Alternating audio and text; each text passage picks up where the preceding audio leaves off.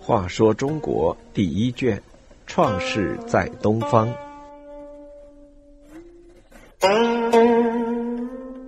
六十五，少康中兴。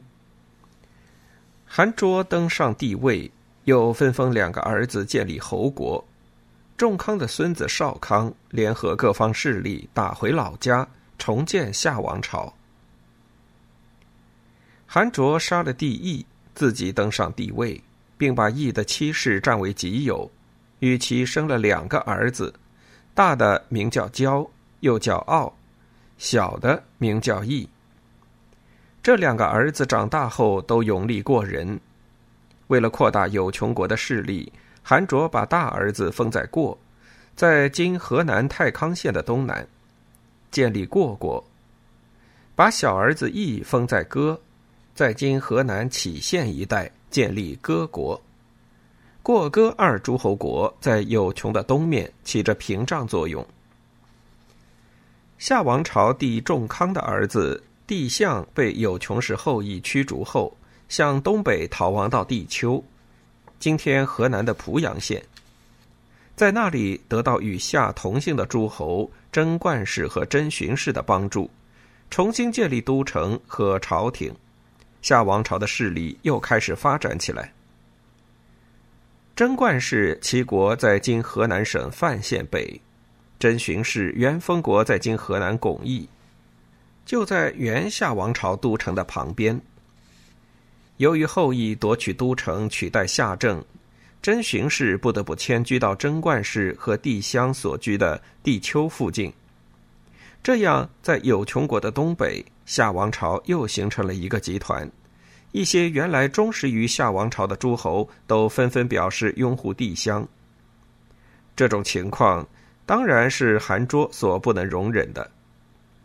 经过一番密谋策划之后，韩卓决定派自己的大儿子焦率领军队去攻打夏王朝的偏安政权及旁边的两个同姓诸侯国。焦首先攻灭了贞观氏，次年又攻灭真寻氏，接着攻入了夏朝在地丘的宫廷，杀掉了夏后帝相。当焦的军队攻入地丘。乱砍乱杀之际，帝相有一个叫后明的妃子，正有孕在身。他趁焦的军队不注意，从墙底下的阴沟中爬出，逃奔到他的娘家有人氏，其地在今日山东的济宁。后明不久分娩，生下一个男孩，这男孩就是夏后帝相的遗父子，取名少康。其意就是要继承其祖辈太康、仲康而成为夏朝的帝王，恢复夏王朝的帝业。少康长大后，先在有人氏当牧正，就是主管畜牧的官。当他知道自己的身世后，对韩卓和焦满怀仇恨，同时他又十分警惕，唯恐焦得知后加害于他。焦经过打听。果然得知夏后帝相有一个遗父子在有人的消息，便差遣一个叫焦的臣子前往寻访，伺机谋害。少康无法再在有人待下去，便逃奔到有虞国，即今河南商丘地区的虞城县。有虞的军长叫于思，与夏王朝世代交好。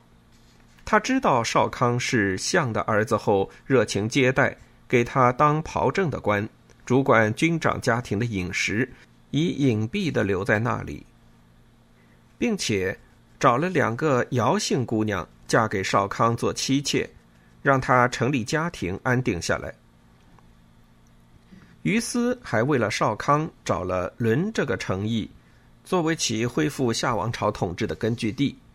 在虞城东南三十里的地方，少康在轮邑逐渐积聚力量，有田一城，有众一旅，即有方十里的土地，五百人的军队。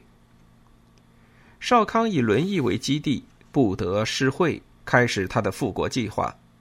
他收纳夏王朝流落在各地的人员，势力一天天壮大。再说，在有穷国侍奉后羿的臣僚中，有一个叫弥的人，原是夏王朝的高级官员。他看见后羿被加重杀死，韩卓又夺取了有穷国的王位，对这个国家感到失望，便弃官逃到一个叫有格氏的诸侯国，其地在今山东德州市的东南。当韩卓之子交攻灭贞观、真荀两国。杀掉偏安的夏后帝相之后，弥依靠有格氏的帮助，将贞观、真荀两国的残余部队招抚到有格，重新武装起来。同时，弥得知夏后氏的根苗尚在，便以恢复夏王朝为号召，很快组织了一支很有战斗力的武装。糜率领这支队伍悄悄奔袭到有穷国都穷石附近，一举攻克其都城。韩卓猝不及防，被攻入的众军杀死。糜率军杀死韩卓之后，就直奔有虞，迎回少康，到原来的夏都，立为夏帝。少康知道韩卓还有两个儿子焦和义，统治着过和歌两个诸侯国，便派大臣女爱去过国当间谍，取得焦的信任，然后杀焦而灭过国。又使自己的儿子季柱在歌国当间谍，季柱又使义出外打猎，乘机杀义而灭歌，这样猖獗一时的有穷国就全部灭亡了。女爱和季柱可以说是中国最早的间谍。少康重新登上帝位，各地诸侯又前来朝贺，恢复了夏禹的业绩。历史上就称少康在危难中重建夏王朝的过程为少康中兴。